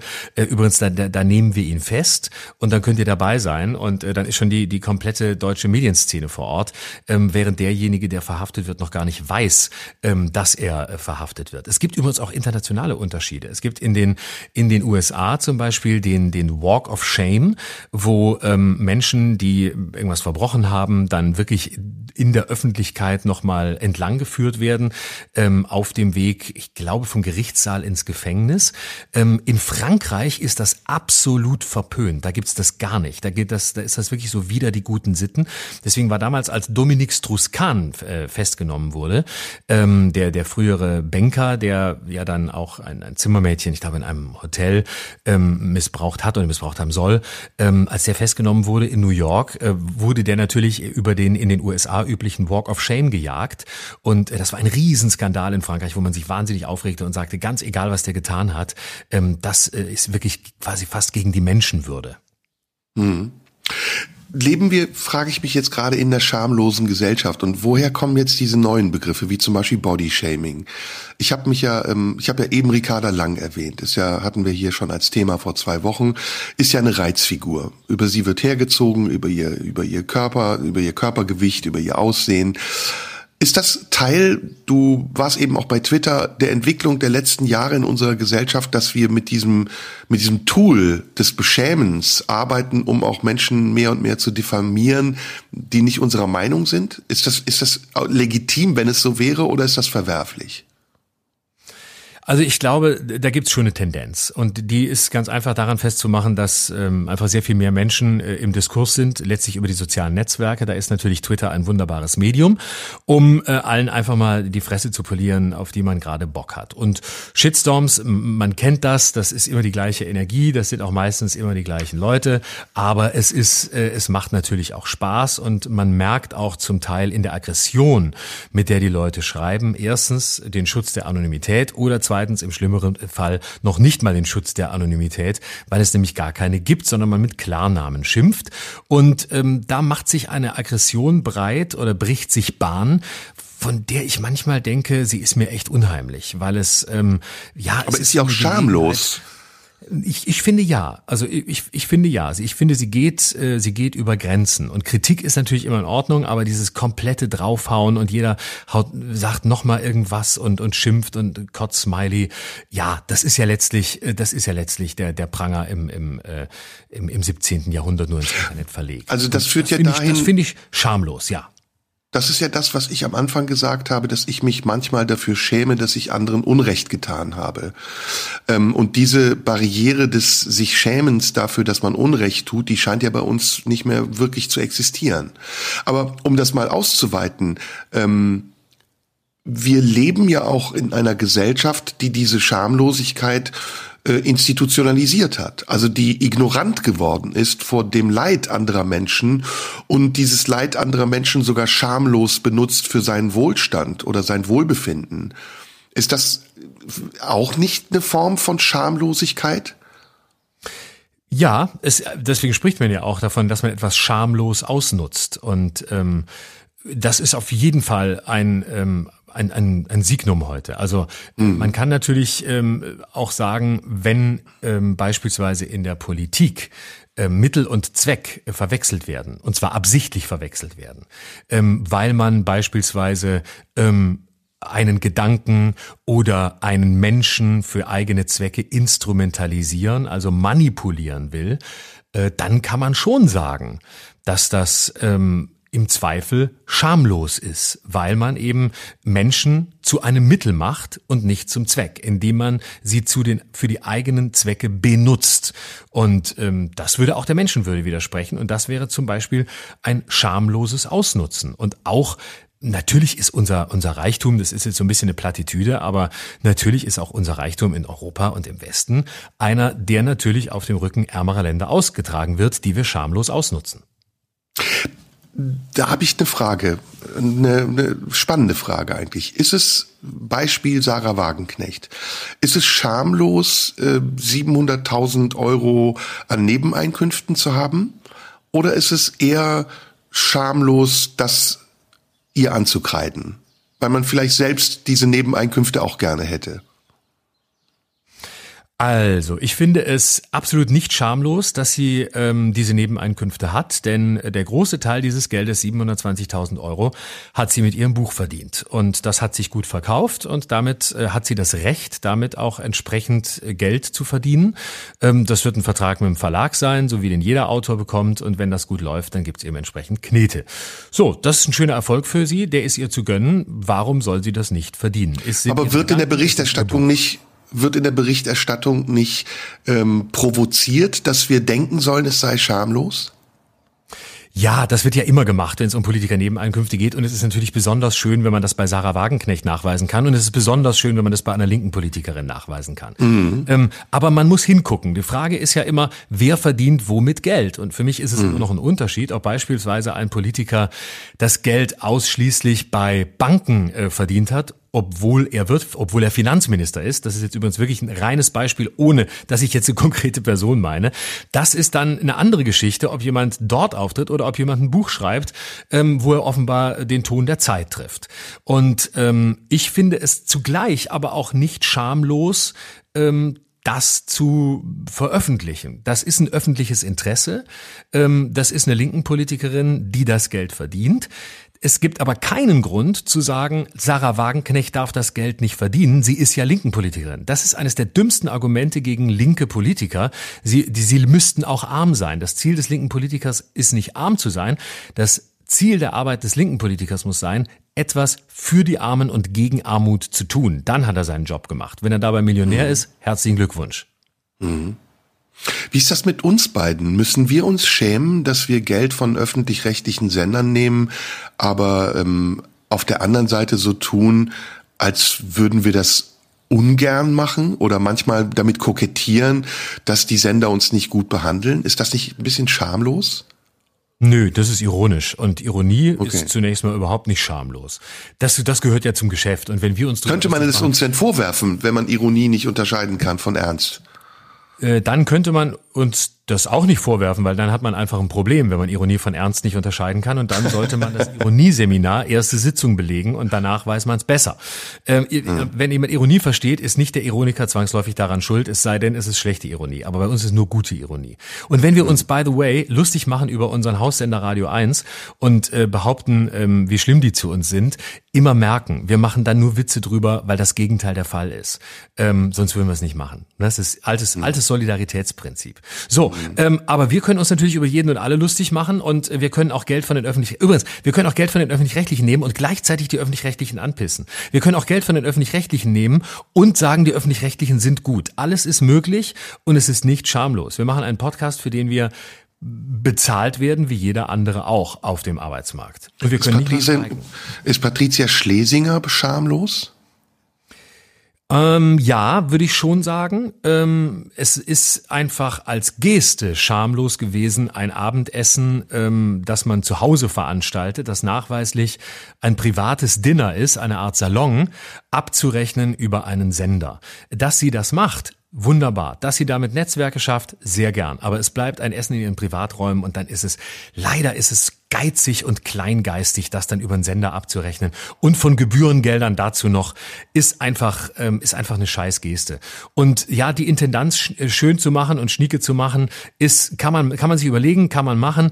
Schwierig an ihr, und das war wirklich schamlos, war, dass sie einfach eine, ein System organisiert hat, in dem sie schalten und walten konnte und den Rundfunkrat ausgeschaltet hat und versucht hat, da ihr eigenes Ding zu machen und möglichst an den Gremien vorbeizuarbeiten. Gremien sind schwierig. Ich kann mir vorstellen, dass man als Intendant nicht der größte Gremienfan ist, aber sie sind nun mal nicht umsonst da und daran vorbeizuarbeiten, das war schamlos.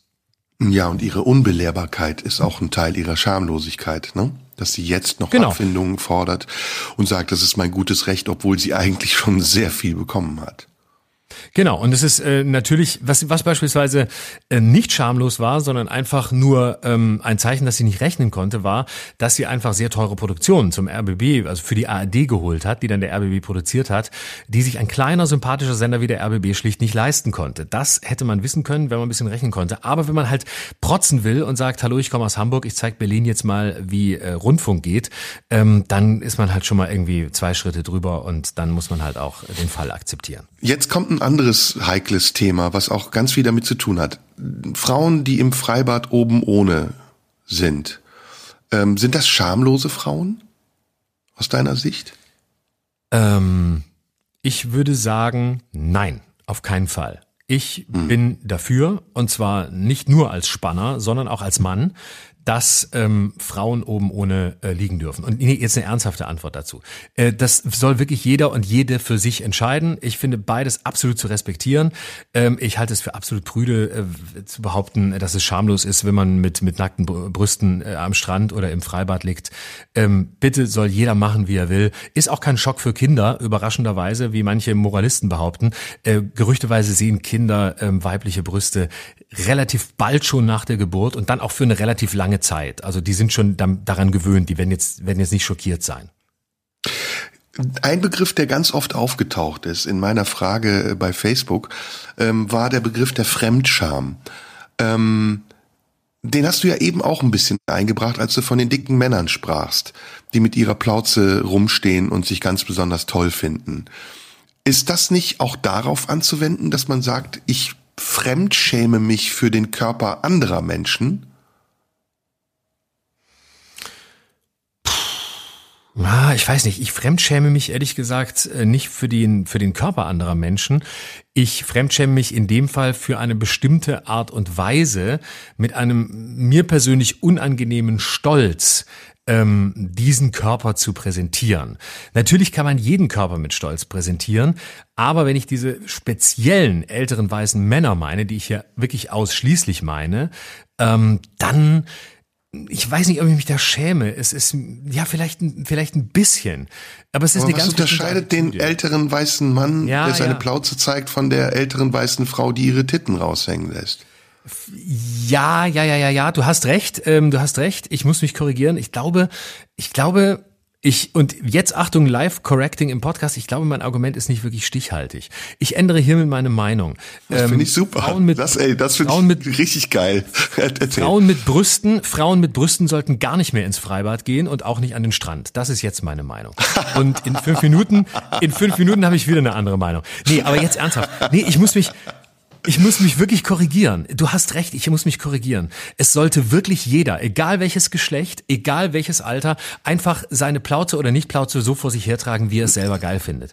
Es war, es, es stimmt, es, das Argument ist nicht stichhaltig und es war dumm von mir. Es ist jetzt, wo ich drüber nachdenke und ich habe nicht genug drüber nachgedacht, muss ich sagen, ich möchte wirklich ernsthaft und ohne Ironie das Gegenteil behaupten, ähm, weil es, weil es so nicht geht, weil es ist, man kann das nicht, äh, man, man muss die Idee, die man hat, dann schon halbwegs verallgemeinern können und entweder man möchte dann Vorschriften machen, dass Dicke gar nicht mehr die, auf die Straße gehen oder so. Und dann sind wir in einem Staat, in dem wir nicht leben sollen. Also jeder soll stolz so vor die Tür treten, wie er aussieht. Punkt. Hm. Wir hatten das Thema, glaube ich, letztes Mal ja, als wir über die ähm, die Lust gesprochen haben. Und da habe ich auch gesagt, wir leben ähm, in einer Zeit der Visualisierung, in einer Zeit der Bilder. Und je mehr visualisiert wird, je mehr auch entblößt wird von Nacktheit, von Gedanken, von allem, was eigentlich intim sein könnte, aber Intimität verliert in dem Moment, in dem es in die Öffentlichkeit tritt, ähm, desto mehr äh, habe ich letztes Mal gesagt, brauchen wir auch an Reizen oder werden wir vielleicht sogar reizunempfindlicher für die Dinge, die, die die im Kern für uns wichtig sind, die uns repräsentieren, die unseren Wert repräsentieren, unseren Selbstwert. Und deswegen bin ich mir da nicht ganz sicher. Also ich bin mir nicht sicher, ob es ein Akt der Befreiung von Scham ist, dass wir nackt ins Schwimmbad gehen, egal welchen Geschlechts wir sind, oder ob es sogar eher dazu beiträgt, dass wir Grenzen auch der Intimität immer mehr überschreiten und damit die Intimität eines Menschen, die Integrität, die integrative Intimität eines Menschen nicht mehr erkennen und achten und so überschreiten, dass es vielleicht sogar verletzend sein kann. Weißt du, was Aber ich meine? Zeigt sich, ich hab jetzt, ja, ja. Mhm, voll und ganz. Aber zeigt sich der Respekt für die Intimität eines Menschen nicht darin, dass man ihn respektvoll behandelt, egal wie viel oder wenig er anhat? Also ist das nicht, äh, zeigt sich das nicht äh, im, im Zweifel am, am Verhalten, am Verhalten der Menschen? Ähm, ich, Super. Ich, ich mhm. weiß. Was du sagst. Also ja, ich, ich habe gerade, darf ich kurz, ganz kurz, sorry, ich will nicht zu, zu lange schwafeln. Du hast vollkommen recht. Der, der Moment in der Sauna, in der du alleine, äh, in der du nackt bist und darauf dich verlässt, dass der andere dich nicht anguckt, ist ja ein Moment von Intimität, der etwas mit Respekt der, vor den Grenzen des anderen zu tun hat. Und der Moment, in dem dich der andere oder die andere anguckt und deinen Körper sozusagen entblößt, ist ja eine Grenzüberschreitung. Das meinte ich eben. Ja, ähm, das stimmt. Und das ist genau der Unterschied. Nämlich zwischen denen, die äh, respektvoll in eine Sauna gehen und denen, die, die eigentlich nur zum, zum Gaffen hingehen. Und darin, darin zeigt sich auch der, darin zeigt sich auch der Respekt. Und ähm, deswegen äh, glaube ich, dass wir heute ähm, eine bestimmte ähm, Tyrannei der Intimität und da, wo wirklich Intimität zerstört wird, das ist an ganz anderen Orten. Das ist beispielsweise ähm, im Internet. Das ist, wenn die Bildzeitung Fotos von äh, Opfern eines Terroranschlags oder eines Mordes veröffentlicht oder Bilder ähm, von von Kindern, was auch immer. Da werden Grenzen, da werden Grenzen überschritten. In einer Zeit, in der jeder bei YouPorn sein Porno hochladen kann, was ich gar nicht werten will. Das kann ja jeder tun, der es möchte. Aber in dem Moment werden die Grenzen zwischen öffentlich und privat so krass verschoben, äh, dass man sagen muss, hier kann man in einzelnen Bereichen drüber diskutieren, welchen Begriff von Intimität wir heute überhaupt noch angemessen finden und ob wir dann den Begriff der Scham vielleicht entsprechend anpassen müssen. Hm. Hm. Ja, Ah, jetzt öffnet sich das Thema plötzlich doch. Ne? Irgendwie habe ich das Gefühl, wir sind lange davor stehen geblieben und haben es angeguckt und jetzt sind wir aber ein bisschen mehr drin im Thema. Wir sind ein bisschen drum rumgeschlichen, aber das, das gehört ja auch dazu. Es gibt ja nun mal auch sehr, sehr viele Aspekte bei diesem Thema. Ja. Und ähm, deswegen, deswegen ist es, glaube ich, ganz wichtig, dass man ähm, ja, dass man, äh, dass man nicht vorschnell ist und äh, vorschnell davon spricht, dass jemand, ähm, dass jemand, dass jemand schamlos agiert. Und das Schlimme an der an der Beschämung ist für mich die Tatsache, dass die Beschämung ja immer äh, zum Ziel hat, nicht die Besserung eines Menschen oder ähm, das Erkennen eines möglichen Potenzials, sondern dass es komplett destruktiv ist, dass es um eine Demütigung geht und dass mhm. es um eine gezielte Verletzung geht, dass es mit dem Negativen arbeitet, also nicht damit, dass jemand bestraft wird, um anschließend vielleicht denselben Fehler nicht mehr zu machen oder gar ein besseres Leben zu führen, sondern dass ganz gezielt darauf geachtet wird, dass jemand geächtet wird und dass jemand aus der Gesellschaft ausgeschlossen wird. Denn im Mittelalter war es so, dass die, die am Pranger standen, häufig anschließend die eigene Stadt verlassen mussten oder verlassen haben, weil sie in der Stadt nicht mehr leben konnten. Und das halte ich, auch wenn es die digitale Fortsetzung im 21. Jahrhundert ist, nicht für einen, ja, ähm, nicht für eine besonders reife zivilisatorische Stufe, auf der sich das alles abspielt. Also ist der Ruf erst ruiniert, lebt es sich ganz ungeniert, stimmt da nicht.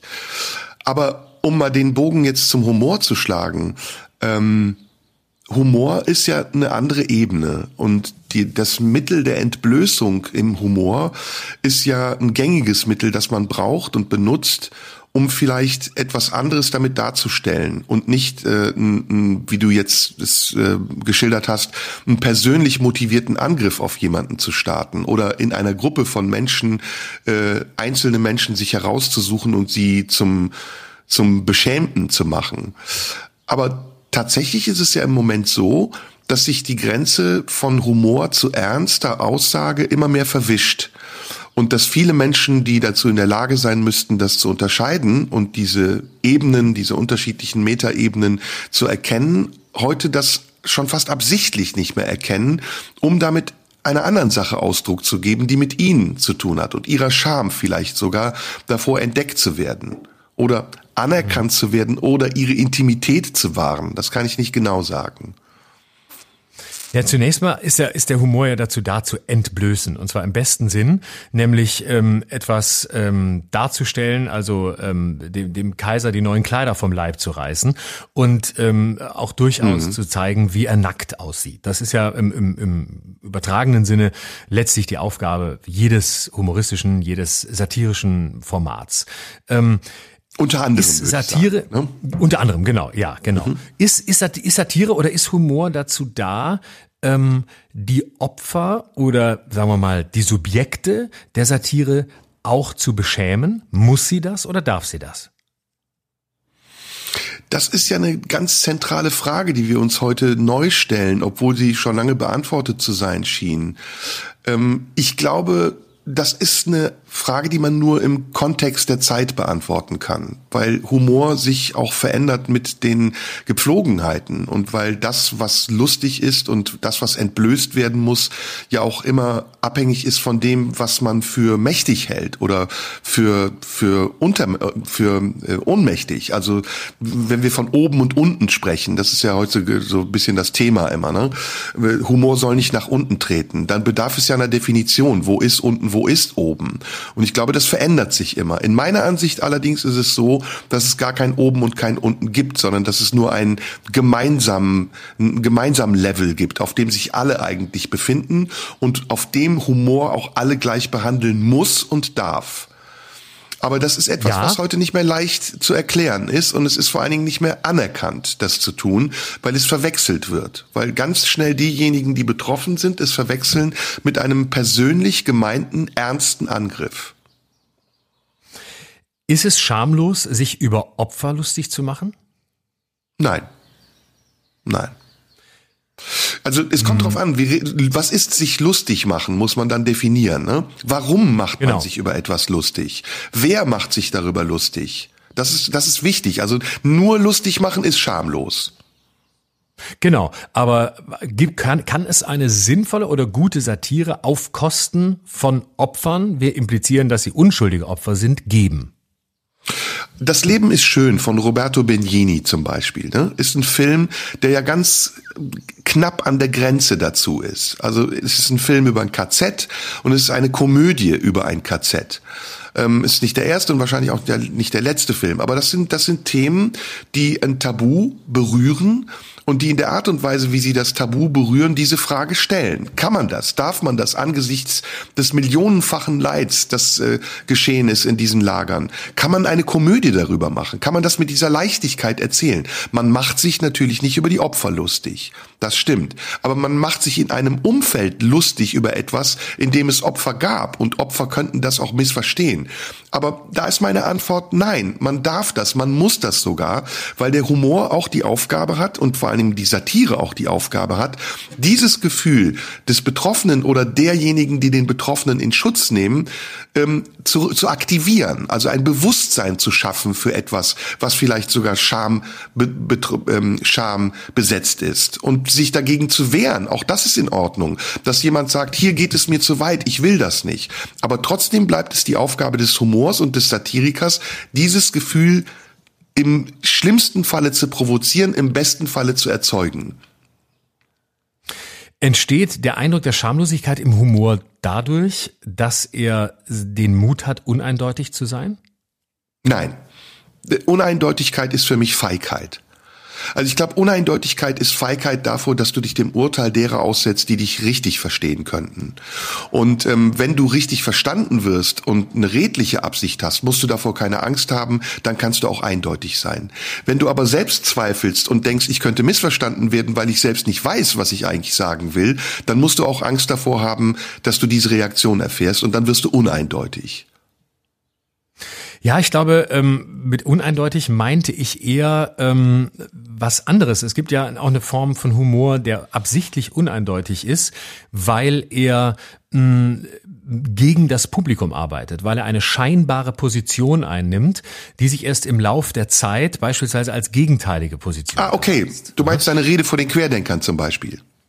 Sowas zum Beispiel, ja genau. Da gibt ja auch mhm. jede Menge Beispiele in der Satire, wo man, wo man einfach zunächst gar nicht weiß, wo geht die Reise hin und am Ende denkt man, oh, es geht in eine ganz, eine ganz andere Richtung. Ne? Also man arbeitet in der Travestie oft damit.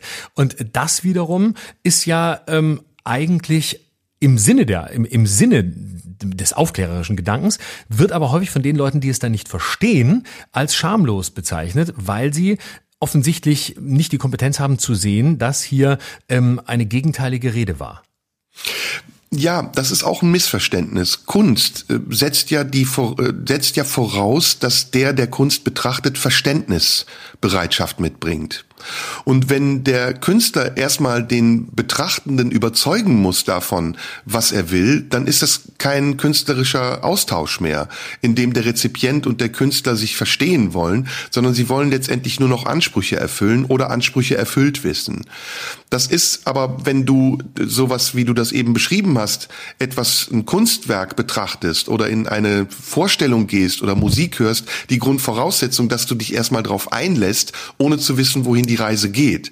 Der Künstler hat in dem Fall nicht die Verpflichtung zur Eindeutigkeit, weil es sein gutes Recht ist, sein Kunstwerk auch erstmal zu vollziehen und aufzubauen und die Bedeutung des Kunstwerks vielleicht sogar im schlimmsten Fall dem Betrachter zu überlassen, weil er selbst auch gar nicht die Verantwortung hat, es erklären zu müssen. Also das, was du eben eindeutig genannt hast, eindeutig zu sein. Trotzdem glaube ich, dass in der ersten Variante, die ich ja kritisiert habe, etwas enthalten ist, was Feigheit ist. Also es gibt auch Künstler oder vielleicht sind das sogar Pseudokünstler, die absichtlich uneindeutig bleiben, weil sie sich dem Urteil des Betrachters nicht aussetzen wollen, weil sie eben selbst unsicher sind, was sie vielleicht sagen wollen. Das ist aber eine andere Variante. Ja, das ist, das ist ein klares Beispiel für Feigheit. Aber jemand, der ähm, eindeutig ist, ähm, muss ja auch eine gewisse Radikalität mitbringen und muss ja auch, sagen wir mal, den Mut zur Einseitigkeit haben, ähm, weil, weil sonst, sonst verliert der Text im Zweifel an Schärfe. Und dann könnte man ja auch wieder sagen, ähm, es ist schamlos, so einseitig zu sein. Das ist übrigens das Lustigste, ähm, was, was mir ab und zu vorgeworfen wird, wenn es heißt, ähm, die Satire, gibt es bei vielen Kollegen diesen Vorwurf, die Satire sei nicht objektiv gewesen oder die Satire sei nicht neutral gewesen. Da muss ich immer sehr lachen. Ich denke, was ist denn bitte eine neutrale Satire? Ja, man könnte es so sehen, aber auch anders. Stuhlkreis-Satire oder was? Da, da freue ich mich jedes Mal, wenn mir jemand sowas schreibt ich finde das super spannend. Gerade was du angesprochen hast, ist ein Thema, was uns ja sehr betrifft. Die Frage danach, ähm, müssen wir eindeutig sein? Und äh, also das, was du gerade gesagt hast, Satire kann niemals neutral, darf niemals neutral sein. Satire kann auch nicht objektiv und muss auch nicht objektiv sein, sondern Satire ist hochgradig tendenziös und subjektiv. Satire ist ein Blickwinkel einer einzigen Person auf entweder viele Dinge oder eine Sache, die geprägt ist von dem, was diese Person darüber denkt und wie sie es wertet und was sie nach außen hin davon verkörpern will. Aber ähm, das andere, was du gesagt hast, das finde ich spannend, ist eine Frage des Stils. Also es ist wirklich eine, eine Auseinandersetzung darüber, wie kann ich die Aussage, die ich transportieren will, denn letztendlich ist Kunst ja nichts anderes als ein Transport von Aussage, in eine Verpackung stecken, die der Aussage gerecht wird oder die zeitgemäß der Aussage gerecht wird. Und da gibt es viele Varianten. Da reicht die Bandbreite von abstrakt bis konkret. Da reicht die Bandbreite von satirisch bis ernst ernsthaft. Also da gibt's ganz viele Möglichkeiten, die man anwenden kann, um dem Ausdruck zu geben, was man letztendlich als Aussage vertreten will. Ich persönlich finde, diese Form von Eindeutigkeit, die zur Radikalität mutiert, ist eine, die man sehr gut beherrschen muss. Und man muss dafür eine, eine ausreichende Referenz haben. Man kann nicht einfach auf eine Bühne gehen und Leute beleidigen. Man kann nicht einfach auf eine Bühne scheißen und sagen, das ist Kunst. Das geht nicht. Aber wenn man das macht aus einer Erkenntnis heraus, die einen langen Weg brauchte, bis sie sich gefunden hat, dann glaube ich, ist es möglich, das zu tun. Und dann ist es auch okay, dann ist es auch eine Voraussetzung, dass die Menschen das zulassen, weil sie es verstehen wollen. Aber wenn man sie damit vor den Kopf stößt und sagt, ey, versteh es oder versteh es nicht, ich mache es einfach, dann wird man von einem autonomen Künstler zu einem autarken Künstler. Und ich finde autarke Kunst nicht so gut wie autonome Kunst. Das treibt mir die Schamesröte in die äh, ins Gesicht. Ist auch noch eine Formulierung, die es früher ja, mal ja, gab. Geil, Ich wollte ja, über die geil. Formulierung reden, weil das ist ja fast schon Selbstsatire und ich finde, es ist so eine uralte Formulierung, aber die gibt's immer noch. Also äh, man sollte rot werden vor Scham oder man sollte sich äh, sich sich schämen und dieses dieses rot werden als Zeichen, also rote Backen kriegen dafür, dass man sich dass man sich schämt. Ähm, das ist irgendwie für mich auch so in die Ecke stellen. Das ist irgendwie so, derjenige, der sich schämt, der muss das öffentlich zeigen. Und zwar in, am besten noch mit, mit einer, indem sich die Gesichtsfarbe ändert. Also am besten auch noch mit etwas, wofür er gar nichts kann und was er gar nicht Ja, die Entblößung. Es wird sichtbar, dass er sich schämt. Ne? Die Entblößung genau. ist da wieder drin. Die Entblößung ist in genau. der Scham ja sowieso ganz stark drin. Scham, das Wort auch für als Synonym für Geschlecht. Man bedeckt ja. seine Scham. Da ist ja auch ganz viel von Entblößung drin. Ne? Genau, und es geht, und das ist, äh, glaube ich, auch das Problem an der Beschämung. Es geht ums, um die Nacktheit, um, um das alles zeigen desjenigen, der beschämt werden soll. Und es sind eben keine Badehosen mehr an und auch äh, keine BHs und nichts, sondern derjenige muss nackt sein. Und erst wenn er aus jedem Winkel nackt fotografiert ist, dann ist er genügend bestraft und kann die Stadt verlassen. Aber und, ist dann am ähm, Ende nicht viel schöner, die Nacktheit zu entdecken, als äh, dass sie allgegenwärtig ist? Ist die Vorstellung von der Nacktheit nicht viel erregender als die Nacktheit selbst? Das meinte ich, ich eben mit, es nutzt sich ab. Nee, das glaube ich nicht. Das, das muss man, glaube ich, unter, das muss man, glaube ich, unterscheiden. Also, ähm, dass das Geheimnis von Nacktheit ähm, wundervoll ist, keine Frage. Aber auch Nacktheit selbst kann, kann großartig sein. Platte Nacktheit, okay, ähm, ist, äh, ja, wissen wir alle, ist nicht besonders toll. Aber äh, wenn man so öffentliche Orte nimmt wie Freibäder oder Schwimmbäder, finde ich nicht, ist nicht das Kriterium des, das Abnutzen, sondern da ist einfach die Frage, wer möchte wie sich zeigen. Und äh, da bin ich für die größtmögliche Freiheit. Und da sage ich, die große Freiheit auch des Freibadgängers im jetzt bald kommenden Sommer ist ja, nirgendwo hinzugucken keinen Schwanz anzugucken, keine Muschi anzugucken, keine Brüste anzugucken. Man kann einfach ganz gediegen weggucken, muss sich das nicht angucken und häufig Achtung, Spoiler Alert, freuen sich die Begafften am meisten, wenn man nicht so drauf stiert. Hm. Also ich habe zum Schluss noch eine Sache, die ich dazu erzählen möchte. Ähm, ich erinnere mich nicht mehr genau daran, wann ich zum ersten Mal in meinem Leben äh, Brüste gesehen habe. Also die von meiner Mutter, glaube ich, habe ich als Baby zuletzt gesehen. Und dann kam eine lange, lange, lange Zeit, in der ich keine echten Brüste gesehen habe. Und wir haben davon gezehrt als Pubertierende, dass wir Warenhauskataloge durchgeblättert haben, Otto-Kataloge, ähm, bis diese Mieder-Bilder kamen von den mittelalten bis älteren Damen und es hat uns wahnsinnig erregt und wir haben nur von der Vorstellung gelebt, dass darunter Nacktheit sein könnte und ähm, haben uns zugleich aber auch ein bisschen dafür geschämt, weil das natürlich eine, eine versteckte Lust war, die wir da ausgelebt haben. Und als ich das erste Mal dann in meinem Leben eine nackte Frau gesehen habe, war ich überwältigt. Also es war für mich, ähm, ja, wie soll ich das beschreiben? Es war für mich wie ein Gewitter von Sinneseindrücken. Und wenn ich das vergleiche mit dem, was ich heute erlebe, wenn ich Nacktheit sehe, in jedem Film, ähm, in jeder Zeitschrift, in jeder Werbung, dann finde ich das sehr schade. Also ich für mich hat sich das dadurch abgenutzt und ich empfinde es mittlerweile als ja fast schon normal und gar nicht mehr so erregend. Es erregt mich auch gar nicht mehr oder selten und wenn es nicht gemischt ist mit einem privaten Moment der Intimität mit einem Menschen, mit dem ich Sex haben will oder diese Intimität teilen will, dann erst recht nicht. Aber früher war das anders. Da mussten das nur die Omas im Katalog sein. Und ich hatte schon Ständer. Und ich weiß nicht, ob das gut ist oder schlecht, ähm, aber es ist irgendwie komisch. Also es ist, ich kann es nicht werten. Es ist irgendwie komisch. Ich weiß nicht, wie es dir da geht. Also ich bin froh, dass, dass der Otto-Katalog heute nicht mehr so, so sexistisch ist wie früher. Das ist eigentlich mein einziges Anliegen, weil ich bin Abonnent und ich möchte wirklich mit keiner Brust dieser Welt behelligt werden im Otto-Katalog. Dafür bestelle ich mir sämtliche Pornomagazine und bin täglich mehrere Stunden auf YouPorn. Und wenn ich da war, habe ich so viele Brüste gesehen, dass ich wirklich im Otto-Katalog, da möchte ich dann, da möchte ich Schwänze sehen. Das ist mein Punkt. Gutes Schlusswort. Dann lass uns jetzt beide äh, nach Schwänzen suchen. Und Machen wir treffen oh, uns ja. ähm, im Freibad demnächst, ne? Oben, Unbedingt, ohne, genau. Und, und zwar oh, absolut immer oben und, und ohne. Und äh, aber die Socken lassen wir an. Weiße Tennissocken ziehe ich an, wenn ich ins Becken gehe. Sehr gut, mein Lieber, ich wünsche dir eine schöne Woche. Danke, dass du Zeit hattest heute für mich wünsche ich dir und meine verschwurbelten Gedanken. Bis nächste Woche. Bis dann, tschüss, Lo. Tschüss, Schatz. Das war Schröder und Sumunju. Der Radio 1 Podcast.